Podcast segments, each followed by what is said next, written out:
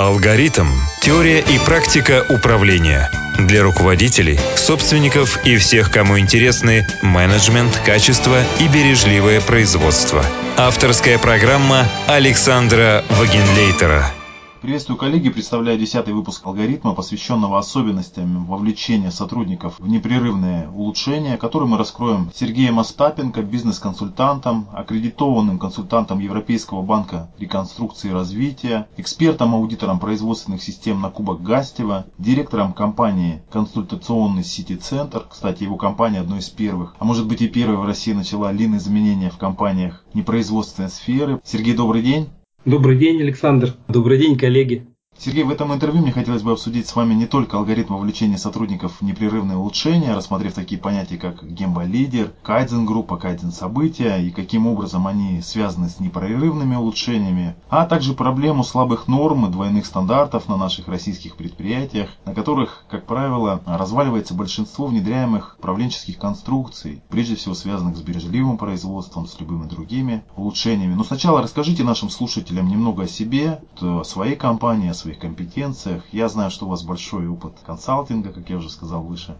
Наша компания где-то уже около 18 лет, если иметь в виду команду, коллектив, а саму организацию это с 2003 года мы существуем на рынке. Состоялась специализация в консультационной деятельности. Мы работаем в сфере услуг, это отели, рестораны, медицина, туристические компании, ритейл и технический сервис. Вот наши клиенты, они в основном состоявшиеся организации, а, которые работают на конкурентном рынке, все достигают определенных успехов. И это вот 2004-2005 год у нас появилась одна из первых компаний, вернее первая компания, которая поставила перед собой цель изменения корпоративной культуры удивительная цель. Мы тогда набрались наглости взяться за такую задачу. Вот. И логика изменения этой корпоративной культуры, она в основном базировалась на идеях Кайзен,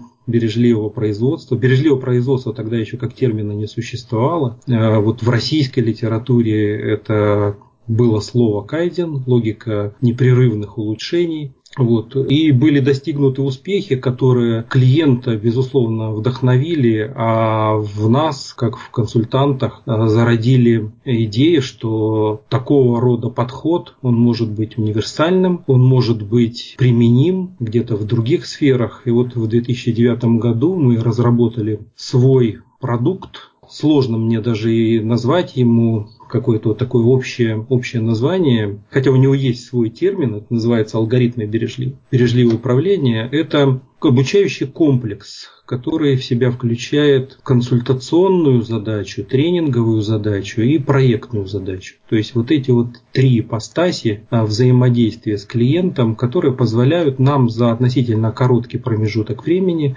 это примерно 3-4 месяца, решать несколько задач одновременно. Это а, улучшать состояние процессов и добиваться конкретных результатов у нашего клиента, у нашего заказчика. Как правило, достаточно серьезные изменения происходят а, у людей в отношении к изменениям, в отношении к улучшениям. Вот. И они начинают пользоваться инструментами, изменяется их состояние, изменяется их парадигма управленческая, если так можно выразиться. Ну, вот, Сергей, вы сказали, что три месяца, а я бы хотел бы отметить, что многие российские компании, начиная внедрять ну, инструменты бережливого производства, другие в свой бизнес, они сталкиваются прежде всего с тем, что инсталируемая ими управленческая конструкция ложится, как я уже выше сказал, на зыбкую почву норм, двойных стандартов, ну, естественно, проваливается. Что вы об этом думаете? Как часто такое вот видели, видите, особенно учитывая вот этот много-многолетний опыт российской действительности? Ну и тогда по ходу дела, как это решать, как решить уже к теме теме нашего интервью. Ну, я, я бы согласился с утверждением, с тем, что почва зыбкая.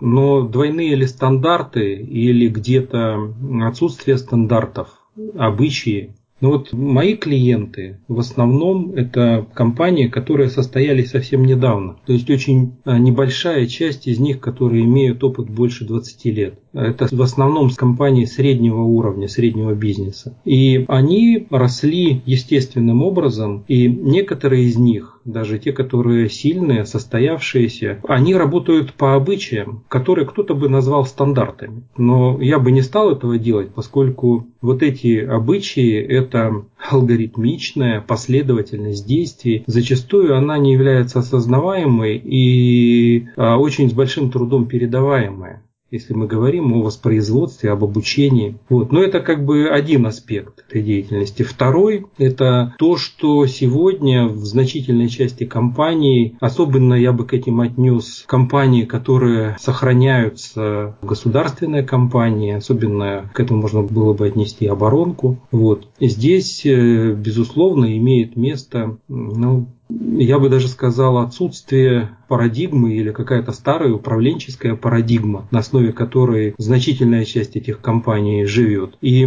отсутствие четкости, отсутствие явно выраженного подхода здесь, оно приводит к тому, что, ну, то, о чем а, ты сказал, двойные стандарты, двойные или тройные, или много этих стандартов, которые Естественно, сотрудники блуждают, руководители тоже в них блуждают стратегии отсутствуют. Я бы даже сказал, даже и в тех компаниях, с которыми мне приходится работать, коммерческих, большая часть из них э, к стратегическому развитию, к стратегическому управлению относятся весьма скептически, несмотря на то, что последние там, несколько лет, с десяток лет мы живем достаточно стабильно с точки зрения рынка, может быть, нам, нас там учетная политика, какие-то регулирующие аспекты, они как-то меняются, но окружающая среда достаточно стабильна. Вот. И тем не менее, управленцы, собственники бизнеса, ну, не очень, не очень, чтобы тщательно, я бы сказал, они работают со стратегией своего собственного развития, ну и развития компании. Вот. А почему так, кстати, почему так, вот как вы считаете?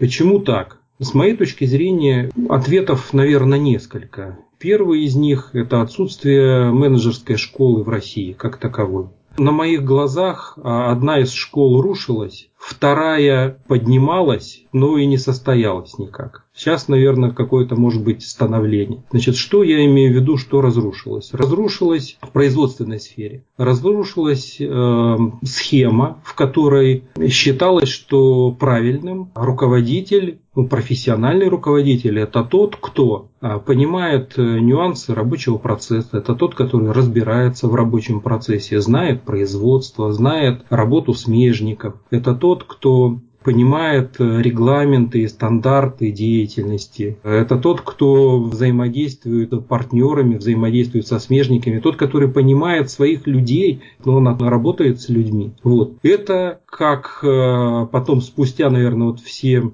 годы, ну, наверное, там 90-е или 2000-е а, возникло некоторое представление о менеджменте, которое отличается от э, этой, от этой идеи, от этого взгляда. Это были, скажем так, специальность, это вузы начали готовить менеджеров, присваивать, до этого уже не присваивали, не было такой вообще профессии менеджер. Вот. Начали присваивать, начали готовить, готовить на основе зарубежных, в основном американских менеджерских программ, которые были в достаточной степени устаревшие. Новое видение, оно, ну, оно было старым, и оно э, ну, старым относительно времени, в котором мы жили, в котором мир весь жил, скорее всего. Вот. И здесь такого типа специалисты, которые приходили из вузов, состоявшиеся менеджеры, отличники, у которых было образование, было представление. Кстати, в значительной степени менеджерские программы, они базируются на идеологии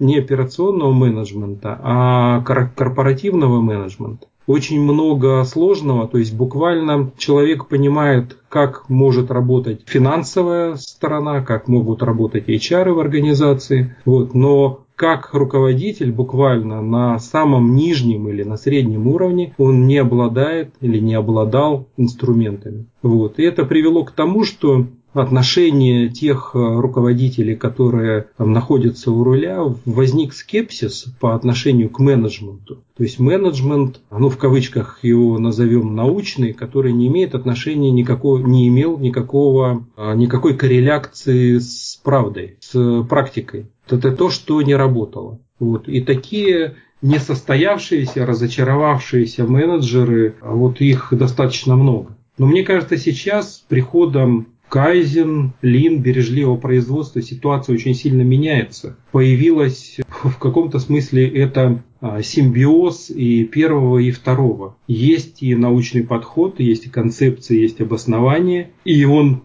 конечно же, базируется на опыте. Не представляется а, возможным говорить о гембо-лидере, как о человеке, который не знает своих людей или который а, не понимает своих процессов, а, с которыми он руководит, не может в них разобраться, который не может обучить других. Вот. Поэтому, ну, мне кажется, вот, вот такая, то есть мы живем в хорошее время, как мне кажется.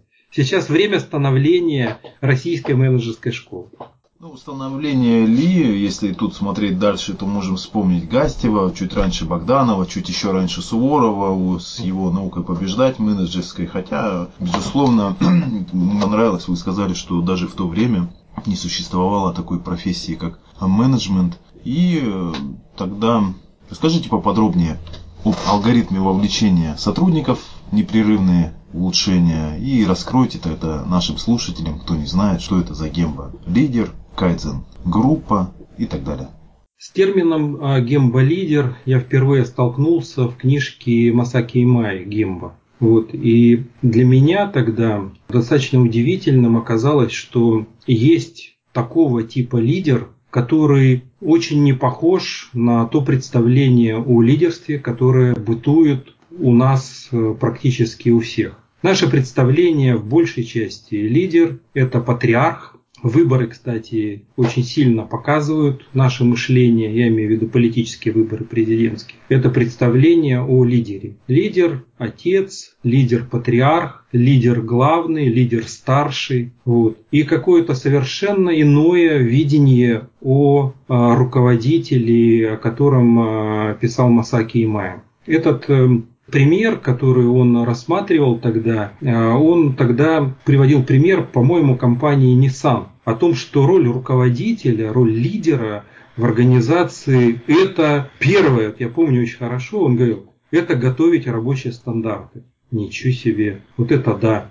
Вот это руководитель, который должен готовить рабочий стандарт. У нас же сейчас и до сих пор в большей степени, и особенно в крупных предприятиях, готовить или подготавливать рабочие стандарты – это задача отдельно выделенной службы. То есть вот этот вот функциональный подход, который бытует у нас в средних и крупных компаниях, это выделенное а, взаимодействие с людьми, HR-департаменты, выделенная работа по стандартам, это отделы по стандартизации или отдела качества и так далее. То есть здесь готовить рабочие стандарты должен менеджер самого нижнего и среднего уровня. Вот, меня это зацепило тогда, я начал разбираться с этим дальше. Значит, второе, что это было, это обеспечивать обучение, убеждаться в том, что сотрудники выполняют работу по стандартам. Ну, наверное, определенная часть э, нынешних руководителей, они готовы, хотят и понимают, что деятельность руководителя это контролировать. Вот. Но контролировать по стандартам и контролировать как-то еще, это, как говорят одесситы, две большие разницы.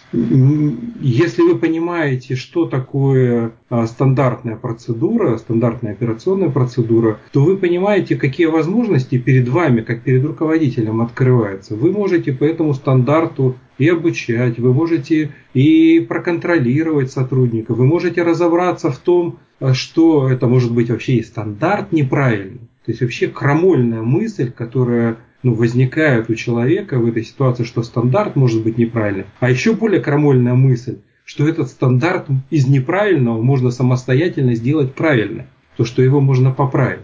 И вот, как я уже сказал выше, когда э, организация разработки и улучшения стандартов, она оторвана от э, локального места, то тогда люди начинают работать по неработающим стандартам, сталкиваются с тем, что они не приводят к хорошему результату, или к лучшему результату, или к безопасному результату, и начинают работать не по стандарту. Вот, возникает муть, которую а, кто-то или будет разгребать, или не будет разгребать. Вот. А, возникает недоверие у людей, которые работают по таким стандартам, к тому, кто этот стандарт изобрел, к руководителю, который заставляет работать по стандарту, который не работает и так далее. То есть мы подходим к очень... Мне кажется, что это вот еще с предыдущим вопросом очень сильно коррелирует. А если а, руководитель занимается и работает вот в такой логике, работая сам самостоятельно, работая со стандартами, работая с обучением сотрудников, то тогда он естественным образом а, формирует свой авторитет руководителя. И возникает доверие сотрудников к такому руководителю. То есть гембо-лидер это первое лицо компании или кто может быть гембо-лидером? А, гембо-лидером может быть и должен быть, с моей точки зрения, любой руководитель. Начиная с руководителя самого нижнего уровня. А, здесь, наверное, а, речь идет немножко о разном, о разном видении. Если мы говорим про первое лицо компании и рассуждаем про гембо-лидера, это означает, что человек, этот лидер, не должен принимать решения, если э, видение, которое он имеет, оно не проверено в гембо, в месте, где создается ценность. Это означает один из принципов подходов, которые там исповедуют э, бережливцы.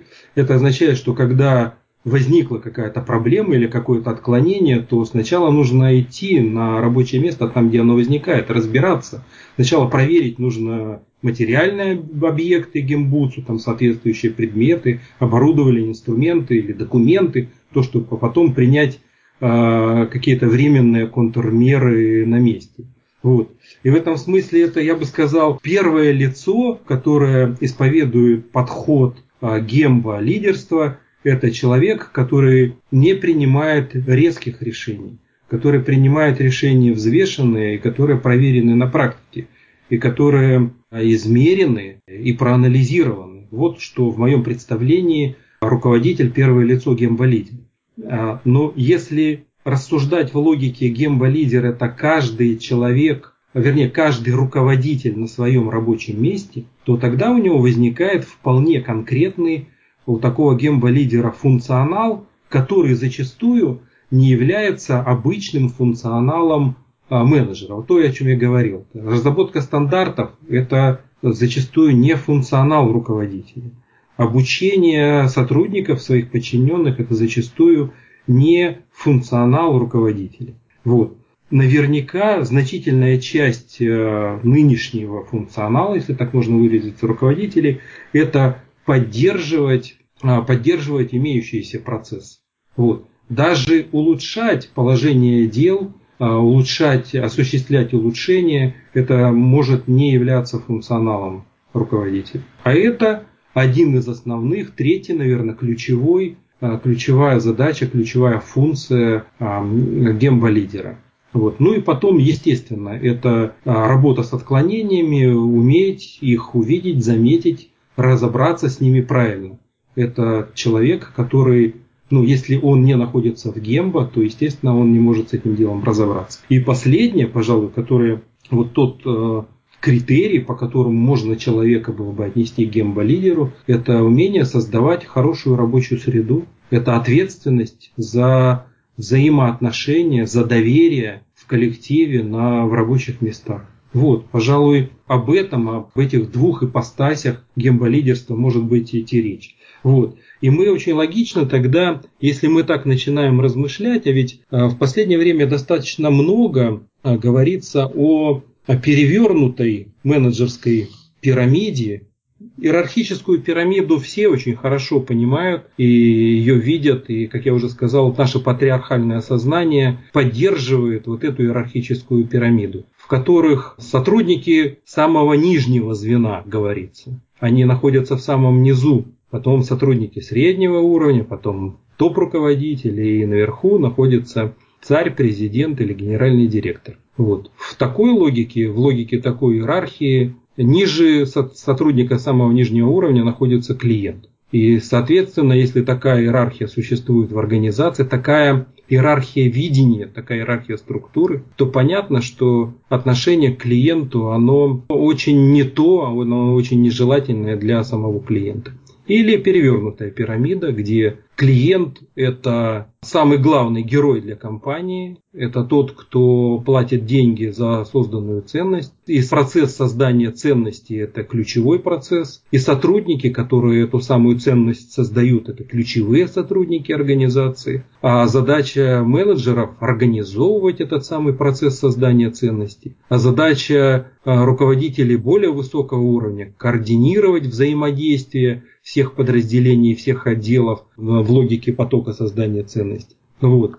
И в эту концепцию, вот эту концепцию перевернутой пирамиды очень логично встраивается а, гембо-лидер, который выполняет обеспечивающие функции. Функции обеспечения процесса не только технического, обеспечить его материалами, инструментами и оборудованием, а обеспечить его правильными процессами, правильными стандартами, правильным человеческим ресурсом, поддерживать этот самый ресурс. Вот как-то так. И теперь мы подходим к логике э, кайзен-группы, о том, а что же такое, что же такое кайзен-группа. А, в моем представлении кайзен-группа – это команда, команда сотрудников, а, которые занимаются улучшением, улучшением на рабочем месте. Вот, различают а, межфункциональные рабочие группы и кайзен-группы, которые занимаются улучшением локального процесса. Как правило, самая маленькая, наверное, самая небольшая кайзен-группа это сотрудники, которые имеют отношение к рабочему процессу, которые а, на него влияют или которые от него зависят, и руководитель, в ответственности которого находится этот самый процесс. Вот. Надо сказать, что достаточно давно уже разработана методология, а, которая называется командное лидерство. Одним из его родоначальников стал Мередит Белбин, описана, эта, эта методология описана в, в несколько его трудах, э, в нескольких книгах э, команды менеджер или эффективная команды менеджер. Вот.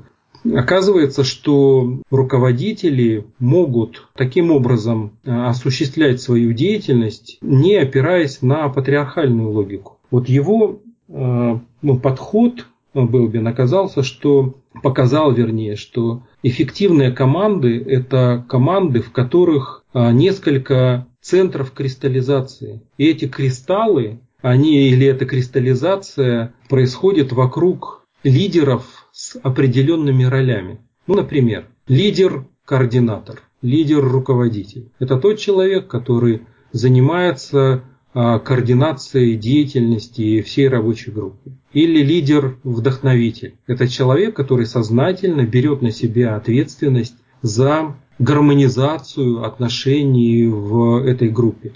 Надо сказать, что некоторое время назад, достаточно давно, кстати, уже лет, наверное, 15 назад, я как человек с техническим образованием, общаясь с психологами, открыл для себя феномен. Психологи рассматривают группу как субъект. То есть человек – это субъект, и группа этот субъект. То есть группа это живой организм, который нарождается, который претерпевает определенное взросление, он может состояться, и идеальная группа это те самые, тот самый коллектив или та самая команда, которая имеет и разделяет общую цель. Это там, где активное участие всех в задаче, это там, где хорошее доверие между участниками этой группы, там, где конфликты имеют место, но эти конфликты конструктивные, они признаются, они открыто обсуждаются. Если этого не происходит, то, естественно, там в другим подходом возникают взрывы или возникают разрушения. Вот. Наверное, еще одним из таких э,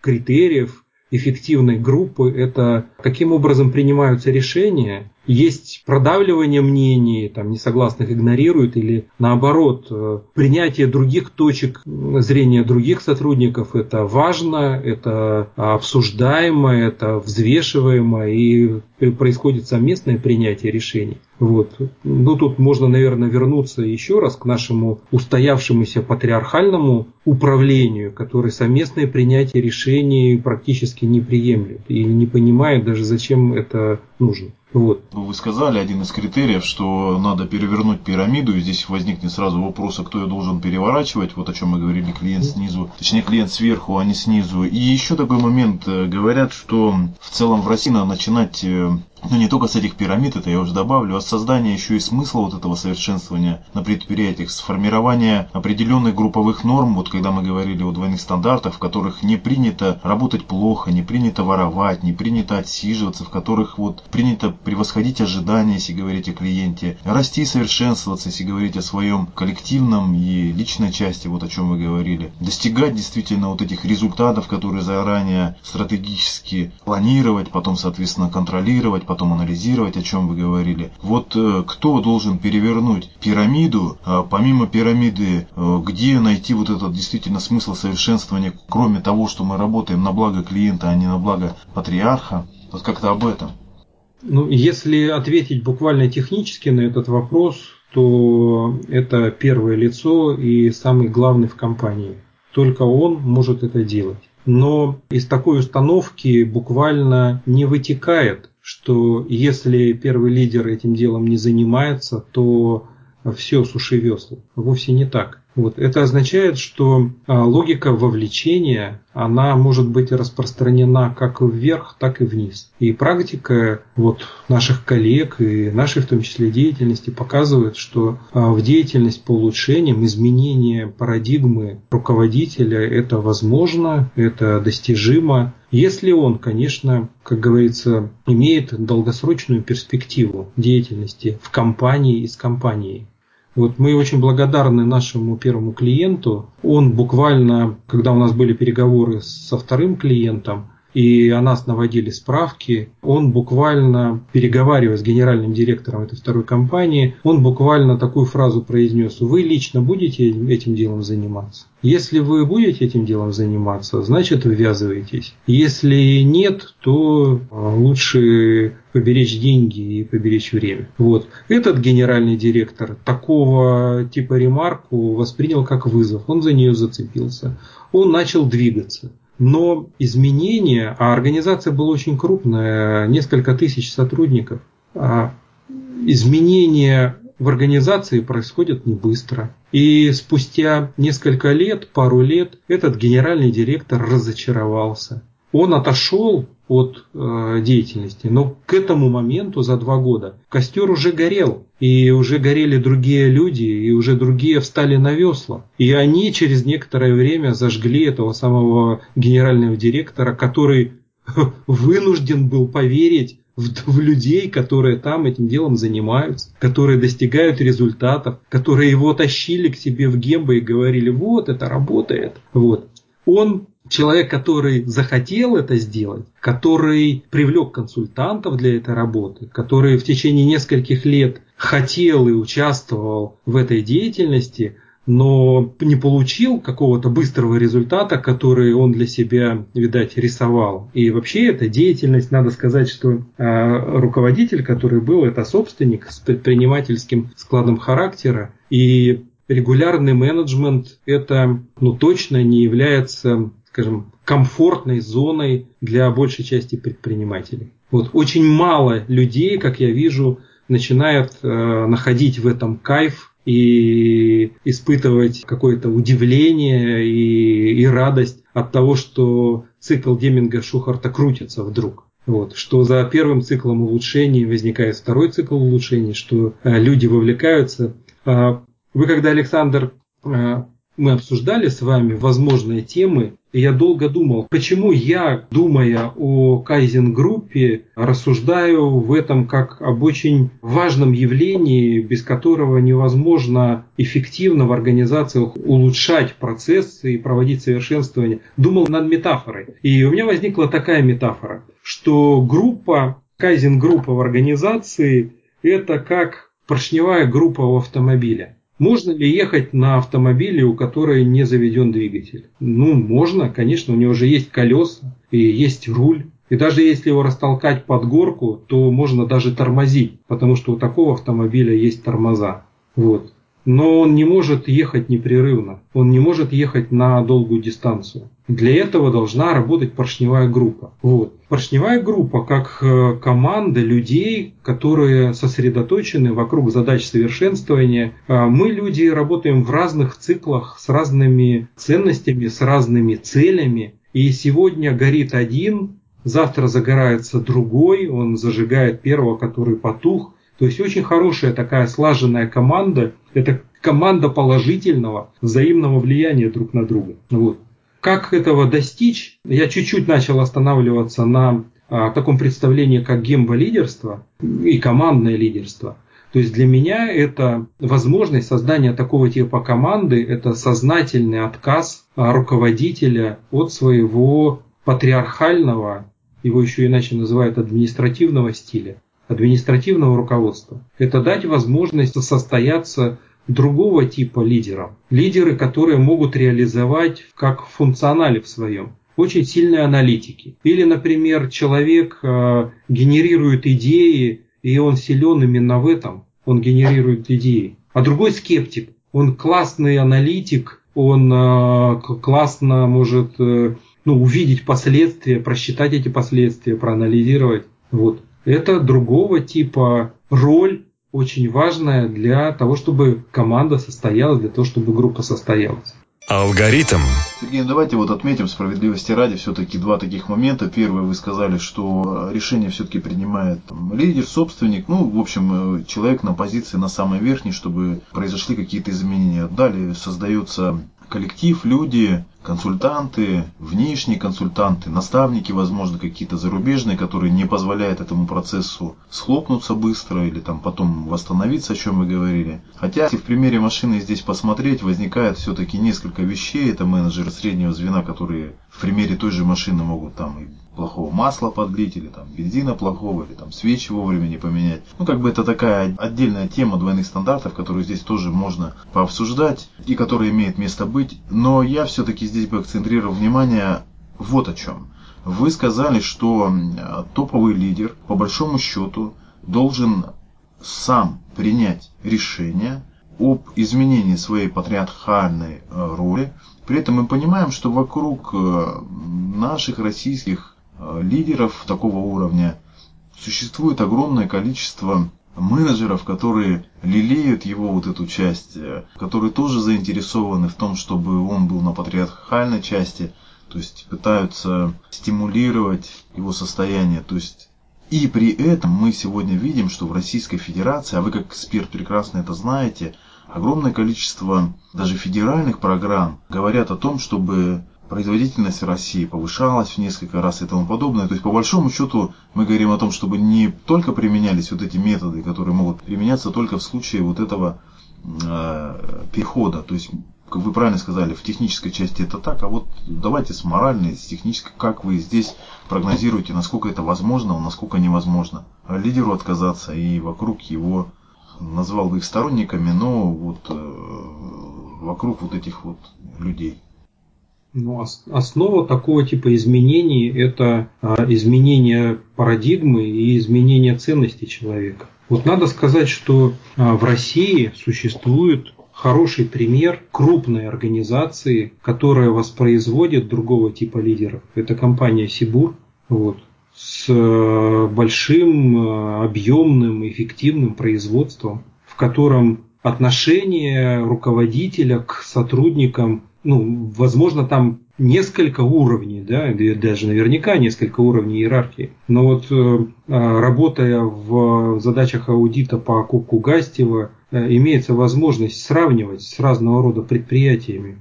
Вот когда приезжаешь на предприятие компании Сибур, то там нет патриарха, буквально. Нет патриарха, и иногда даже в коммуникации, то есть если тебе на него там пальцем не показать, ты даже не можешь Э, вычислить, что это является это первый руководитель в этой организации. Такого типа высокая активность других сотрудников среднего менеджмента, они открыто высказывают свое мнение, они открыто обсуждают без санкций, без права спроса, потому что здесь, как говорится, право спроса, оно дано заранее и определено. Вот. И руководитель такого типа организации, он поощряет открытую коммуникацию, поощряет открытость, поощряет анализ, не боится конфликтов, не затирает, не прячет проблемы. Ну, то есть можем мы сказать о том, что лидерство, о котором мы сейчас говорим, это то же самое лидерство, даже с потерей, ну не с потерей, а с отказом от э, патриархальной части. При этом это лидерство более, это новый уровень, причем уровень восходящий для такого человека, и который несет большую полезность и другим людям, которые становятся вокруг него лидеры, менеджеры среднего звена, нижнего звена, сотрудники, рабочие.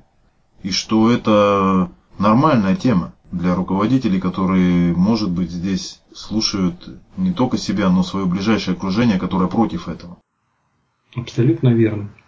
Вот э, наши коллеги в разное верят, и некоторые есть очень увлеченные буддизмом. Вот, и вот эти вот восточные подходы, восточное такое мировоззрение говорит о том, что Вселенная или там энергия, она стремится к гармонии. И если один человек буквально проявляет эту энергию а, и очень сильно ее реализует, то другому нет места в этой картине мира. Он естественным образом или начинает с ним бороться, или наоборот минимизирует свои затраты.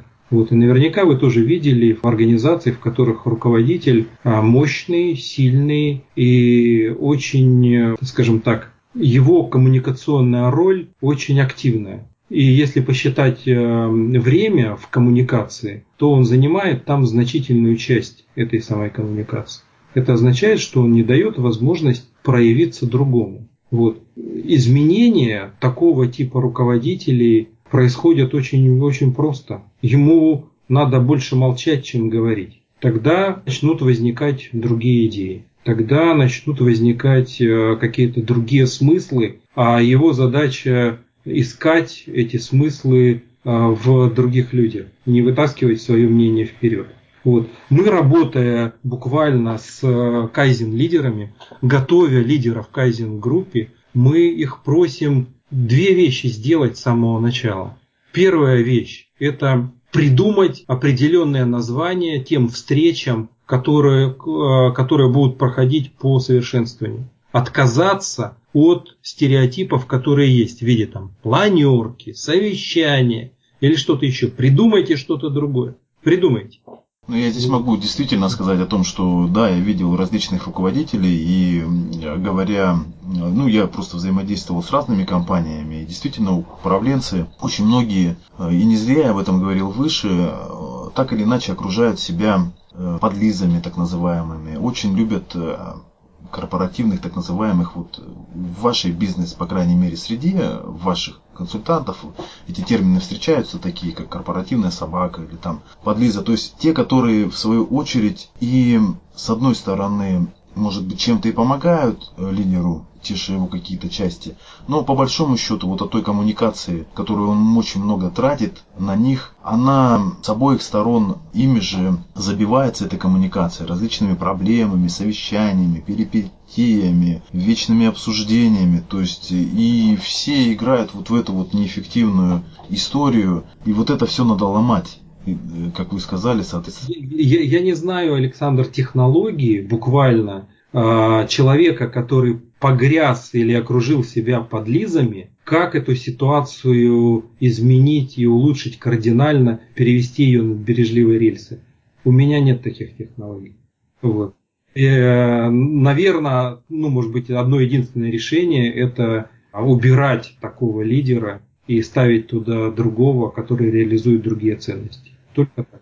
Ну, с точки зрения экспертного сообщества, я предлагаю все-таки и вашей компании, и другим компаниям, и э, нашему вот взаимодействию поискать такие методы решения, кроме тех, которых вы сказали. Я думаю, что есть еще множество других, в том числе и популяризация вот этого гемба лидера, да, что это обозначает вот этой философии. Я, кстати, прочитал ваше одно интервью а, под названием «Доверие. Внутренний ресурс», в котором мне понравилось ваше высказывание, что будущее оно за ноу-хау не в области технологий, которые сегодня меняются, и, соответственно, не в области только методов вот этих технических, а в области изменения мышления, что новые технологии, методы, все это очень важно, но они являются только катализатором, а не основой развития бизнеса. И, соответственно, мы здесь так или иначе, поднимая вот эти вот вещи, называя их, может быть, не такими приятными словами для некоторых лидеров, э, которые по большому-то счету действительно лидеры. Здесь никто не хочет ни что другое сказать. И вот что мы обречены все-таки менять мышление, чтобы наша страна действительно развивалась и была конкурентоспособна. Вы вот согласны с этим? Что можете здесь еще дополнить? Потому что это интервью, насколько я понимаю, наверное, десятилетней еще давности.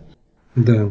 Ну вот э, с той поры буквально мы, работая в наших проектах, понимая, что улучшения могут быть постоянными, если сотрудники вовлечены в эту деятельность. Если они испытали кайф и испытали удовлетворенность от достигнутых результатов.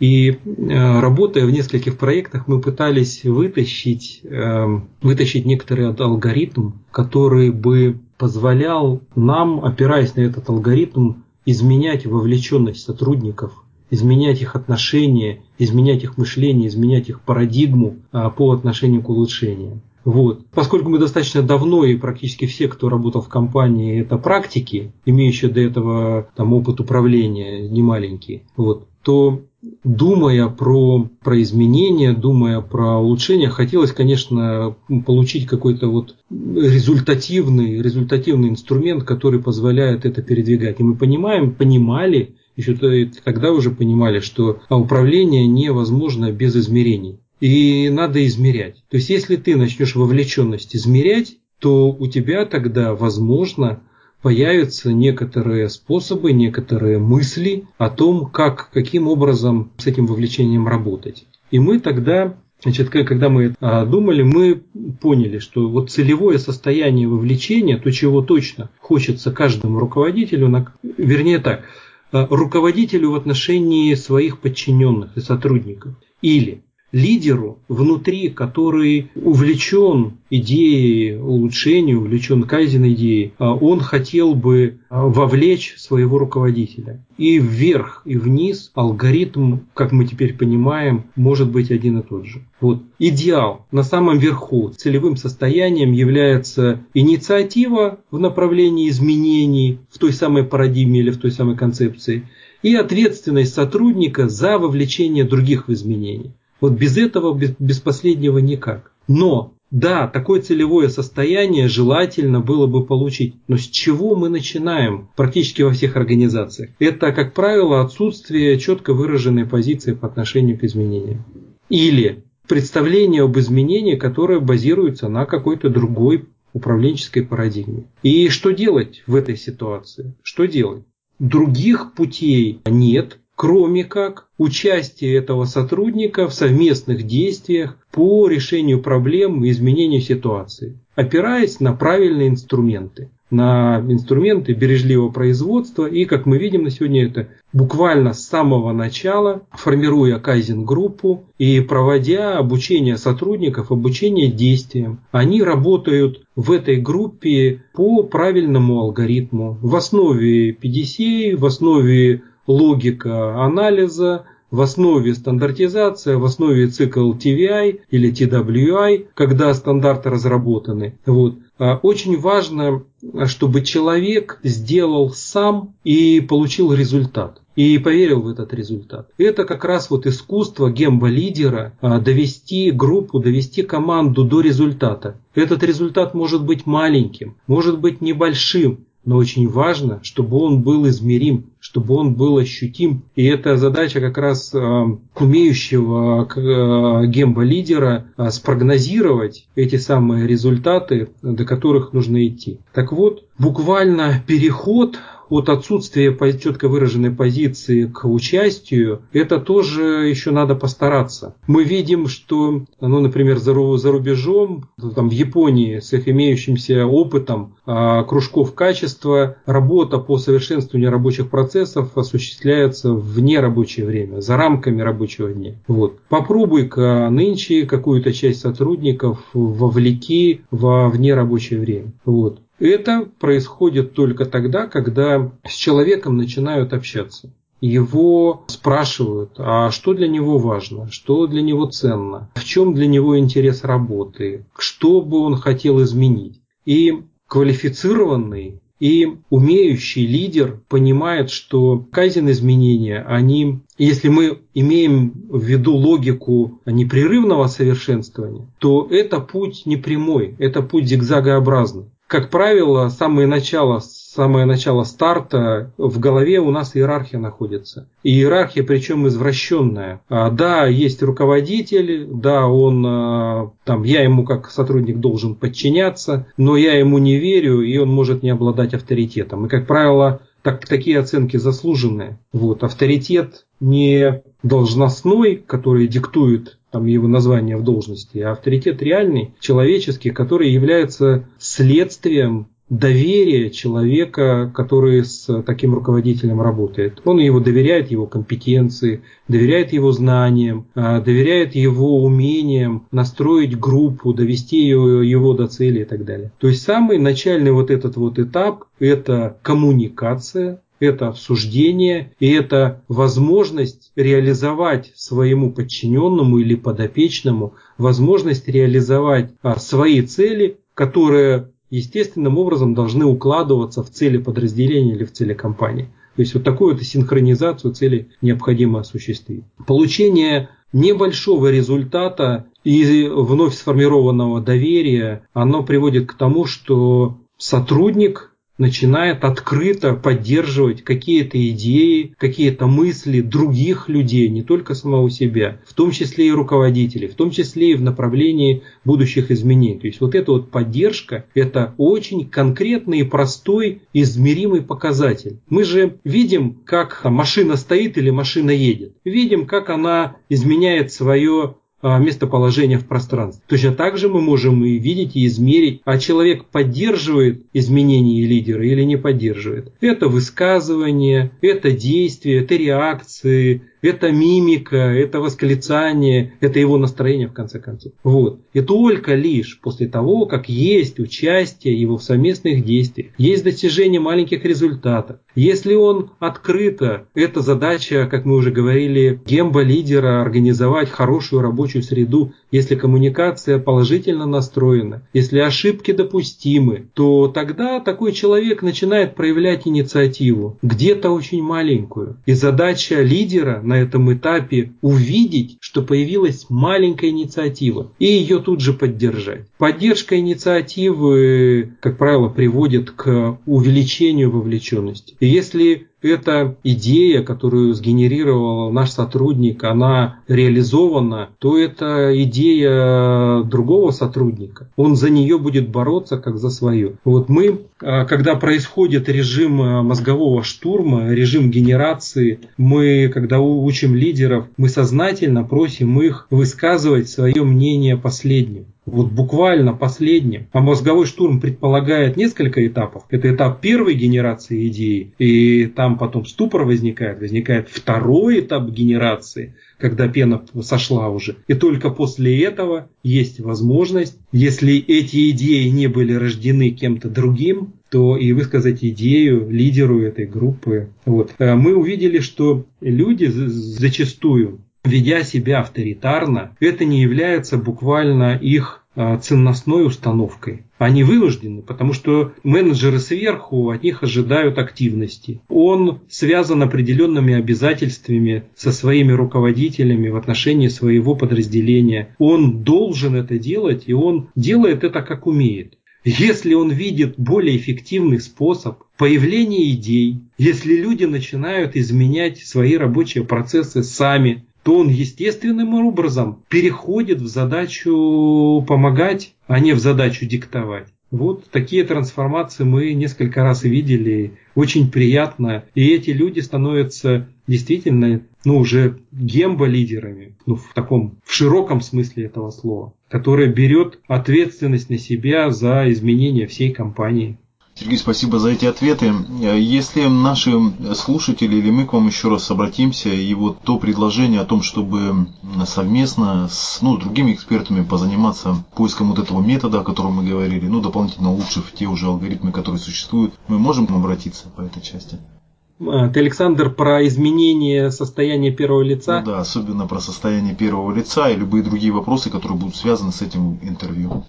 В 2015 году был такой Лин без галстуков в городе Кемерово. И я там выступал как раз с докладом об уровнях вовлеченности и алгоритме вовлечения. Рассказывал вот об этом. Но надо сказать, в экспертной среде это наталкивалось на состояние невозможности. Вот. О том, что типа практически невозможно изменить состояние руководителя.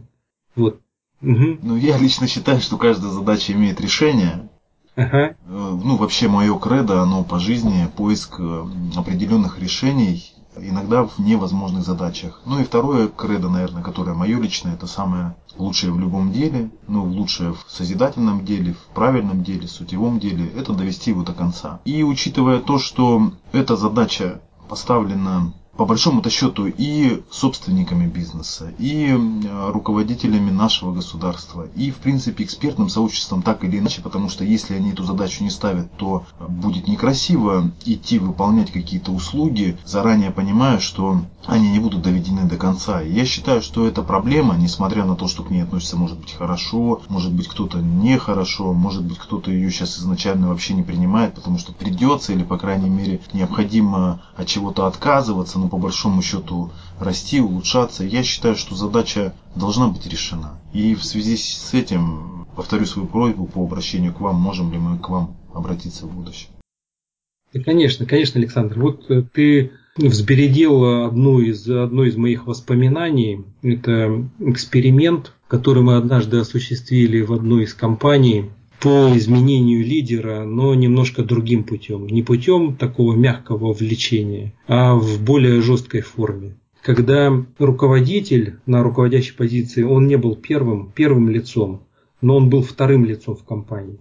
Вот. Он имитировал, э, имитировал вовлеченность, имитировал изменения. Но эта имитация была настолько явна, настолько заметна, что ну, буквально людям со стороны и самому генеральному директору на тот момент это ну, было понятно, что для того, чтобы его состояние изменить, нужно было принимать какие-то экстренные меры. Вот. А мы тогда, изменяя э, задачи изменения корпоративной культуры и перевода на рельсы бережливого подхода, бережливого производства, вот, конечно, было ощущение срочности, что надо было это делать достаточно быстро. Вот. И одновременно с этим мы понимали, что увольнять людей нельзя. И мы придумали эксперимент. Этот эксперимент, э, скажу сразу, был положительный. Он заключался в следующем. А, ты парень, вот к тебе а, такого типа оценки. Ты по вот этим оценкам не соответствуешь. Мы ожидаем от тебя одного, но ты делаешь другое.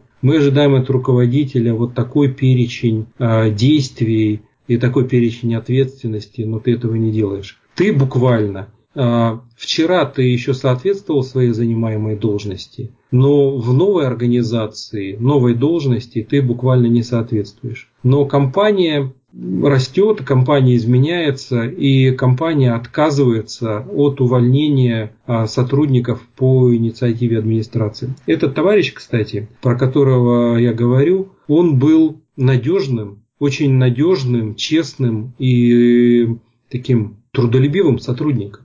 Но его как раз стереотипы не позволяли ему, не позволяли ему измениться. Он вынужден был соответствовать в его представлении этой занимаемой должности. И ему было предложено следующее. Значит, давай возьмем тайм-аут. Тайм-аут, отпуск тебе э, за счет организации. Ты не увольняешься. Две недели. Две недели э, мы будем с тобой вместе искать твою новую роль в этой организации. Какую ценность, исходя из своего представления о себе, из нашего представления о возможностях. Вот. И, можно сказать, его перевербовали. Его перевербовали на ту должность. Он был там начальником отдела продаж, а стал руководителем отдела логистики. Это была очень серьезная проблема в организации. Вот. И он пошел в ту сферу, в которой не был компетентен, но понимая доверие компании, он готов был разобраться. И буквально за год мы увидели трансформацию человека, изменений. Он освоил новую деятельность, он начал работать э, в другой ипостаси, и он получил поддержку со стороны руководителя. Вот такая история. Алгоритм это или нет? Ну, наверное, пока нет. невалидный, это точно. Ну, по крайней мере, решение. Я вот с конференции, который вернулся, один представитель металлургов, они говорили о том, что они руководители понижают в должности, вот э, кто не способен, и это все связано с бережливым производством, с производительностью труда. Ну и, соответственно, когда должность понижается, люди начинают либо лучше работать, либо понижаться еще ниже, либо возвращаться на должность, с которой понизили, и даже выше ввиду вот этих вот э, позитивных изменений. Сергей, спасибо за это интервью. Я с удовольствием к вам еще раз обращусь. Пользуясь случаем, что вы можете сказать про наш проект? Вы, наверное, уже с ним ознакомились. Алгоритм теории и практика управления.